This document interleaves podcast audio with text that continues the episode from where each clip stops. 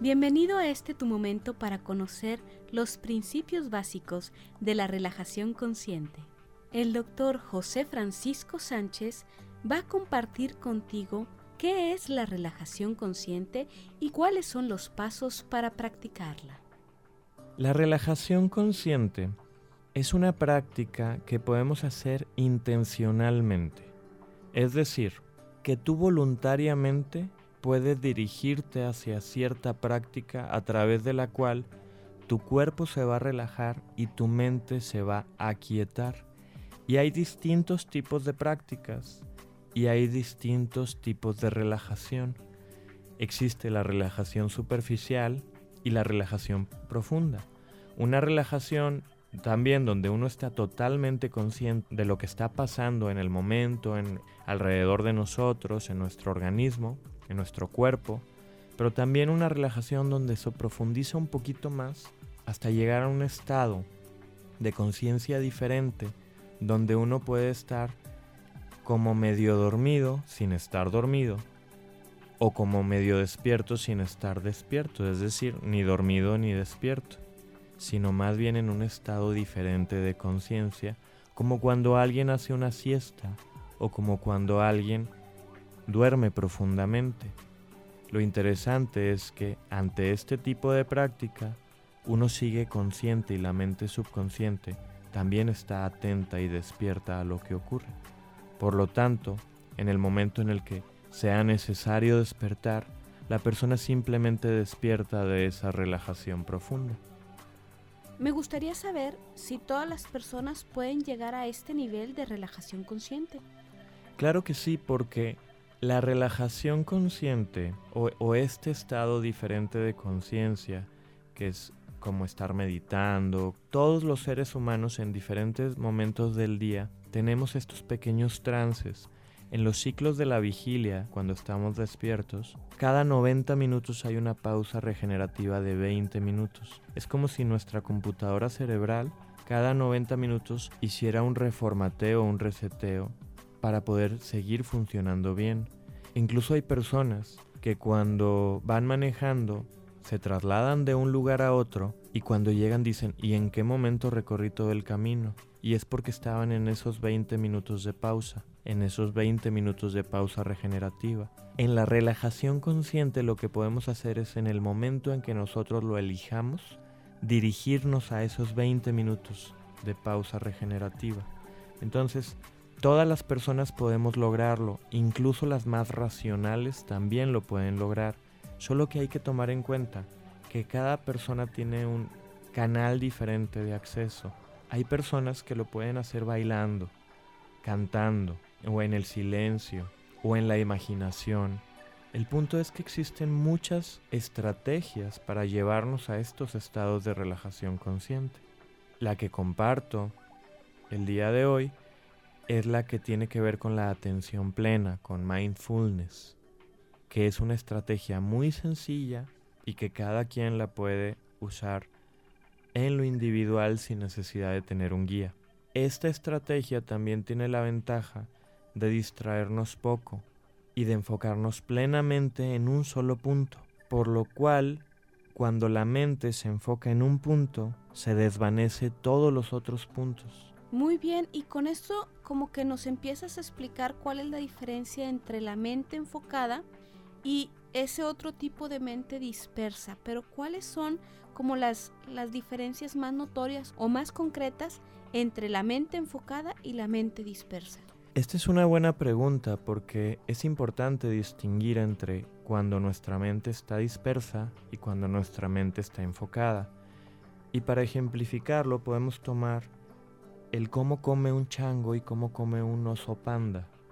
Por decir, un changuito puede estar brincando de rama en rama, tomando hojas, tomando frutos de los árboles, sin concentrarse en un solo punto su genética y su organismo le permite estar gastando muchísima energía y poniendo atención a muchas, a muchas plantas, a muchas ramas, a muchos frutos y seguir bien. Es su condición, es la condición con la que él cuenta. A diferencia del panda, que tiene movimientos más serenos, más tranquilos, donde se mantiene en un solo lugar y come masticando tranquilo, bocado por bocado, sin prisa, enfocado en un solo bambú. Lo interesante es que este oso panda se mantiene en ese bambú, tomando hoja por hoja, hasta que termina y entonces pasa a la que sigue al lado.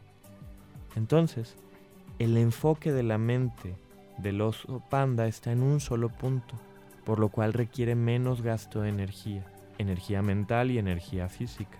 En cambio, el changuito gasta mucha energía en mantener la atención en muchos lados, brincando de rama en rama. Esto nos ocurre a los seres humanos. A veces estamos con nuestra mente en una cosa y en otra y en otra y en otra. En ocasiones esto es necesario y desarrollamos esa habilidad de tener la, la atención en varios puntos, pero comúnmente no es necesario. Si utilizáramos nuestra atención nuestra mente para dirigirla a un solo punto, entonces todo lo demás se desvanece y nos permite tener la mente más clara. Y cuando tenemos la mente más clara podemos pensar mejor y recordemos que nuestro cuerpo responde a nuestra mente. Por lo tanto, nuestro cuerpo no tendría una respuesta de alerta, de tensión, de estrés, al tener que atender más, más cosas de las que puede en el momento. Esta es una regla base. Cuando una persona tiene en las manos o en la mente más de lo que puede atender, la respuesta fisiológica del cuerpo es con adrenalina, que es tensión, que es estrés, porque hay más demanda de la que puede responder. Pero cuando la mente atiende solo un punto y se sabe suficiente para atender ese punto, el cuerpo está tranquilo porque no está en una situación de alerta. Esto mismo ocurre de cierta manera también con las computadoras, ¿cierto? Hay como una analogía de la computadora y la mente humana con respecto a esto de la relajación consciente. Exactamente. Podemos ver en una computadora que cuando prendes muchos programitas al mismo tiempo, ¿qué ocurre con la computadora? Ahí podemos notar cómo la computadora se va poniendo cada vez más lenta entre más programas o más aplicaciones tengas ahí abiertas al mismo tiempo y notas mucho la diferencia cuando quitas todo lo que está de más, todo lo que está estorbando y te pones a trabajar en una sola cosa a la vez, notas la rapidez de la computadora, notas cómo es más fácil hacer todo porque le estás dando solo aquello con lo que puede. Exactamente. Cuando la computadora tiene muchos programas prendidos, como comentas, eh, se vuelve más lenta. Se tarda más en responder. Como decimos comúnmente, se pone a pensar y se está tardando en pensar. Lo mismo nos ocurre a los seres humanos. Cuando tenemos la atención dispersa nos tardamos más en pensar y más en responder. En cambio, cuando tenemos la atención en un solo punto, como la computadora con un solo programa prendido, o con el explorador de Internet con una sola pestañita es mucho más eficiente, es mucho más efectivo y cuando terminas una tarea, continúas con la que sigue, como el oso panda que termina de comer un bambú, termina con todas las hojitas del bambú y hasta si lo viéramos se, ve muy, muy a gusto, muy natural, masticando tranquilamente, serenamente, y al terminar continúa con lo que sigue. Y hay que tomar en cuenta que esto lo podemos hacer la mayor parte del tiempo. Y habrá momentos donde ocurran situaciones de peligro o de alarma, donde nuestro sistema de alerta y de defensa nos ayudará a sobrevivir. La adrenalina tensará nuestros músculos, el cortisol circulará por nuestra sangre y todo esto favorecerá que podemos atacar o huir ante una situación de peligro. Esos momentos van a ocurrir cuando sea necesario. El problema es que la mayor parte del día no es necesario estar con ese sistema de alerta. Podemos atender una situación familiar, una situación laboral, una situación personal o interpersonal enfocados en un solo punto. Esta es la práctica de mindfulness en la vida diaria. Lo podemos hacer también haciendo pequeñas pausas donde podamos hacer la práctica de esta relajación consciente, que en unos momentos les voy a compartir los pasos para poder hacer esas pausas en el día a día y resetear esa computadora cerebral que tenemos todos nosotros para tener la conciencia más clara, la conciencia más plena y llegar a estados de relajación que favorecen nuestra salud psicológica, nuestra salud biológica y nuestra salud interpersonal. Ahora nos gustaría conocer estos pasos para la meditación consciente. ¿Cuáles son estos pasos? En estos pasos hay que dividirlos en dos partes. Por un lado es disponer lo que está externo a mí y por otro lado disponer lo que está interno a mí. La relajación la podemos hacer en movimiento o pasiva o sin movimiento. La meditación en movimiento puede ser simplemente tomar conciencia de tu respiración en las actividades diarias que estás haciendo. Y en este momento te voy a compartir cómo sería la relajación consciente sin movimiento. Entonces, lo primero es acondicionar el lugar donde estás. Es decir, elegir si quieres tomar esta relajación recostado, recostada, sentado en una silla o en flor de loto. El problema de hacerlo recostado es que podemos dormirnos. Una recomendación es estas relajaciones conscientes hacerlas cuando no estamos tan cansados a menos que queramos caer en sueño profundo. Este tipo de relajaciones las podemos usar incluso antes de dormir ante problemas de insomnio o dificultad para iniciar el sueño. Entonces, una vez que elijo el lugar donde quiero tomar esa relajación, que pongo el audio que me puede ayudar como guía de la relajación o que pongo una melodía de fondo que me puede ayudar en la guía de relajación, que tengo las condiciones adecuadas para que no me interrumpan, el clima adecuado, el lugar adecuado.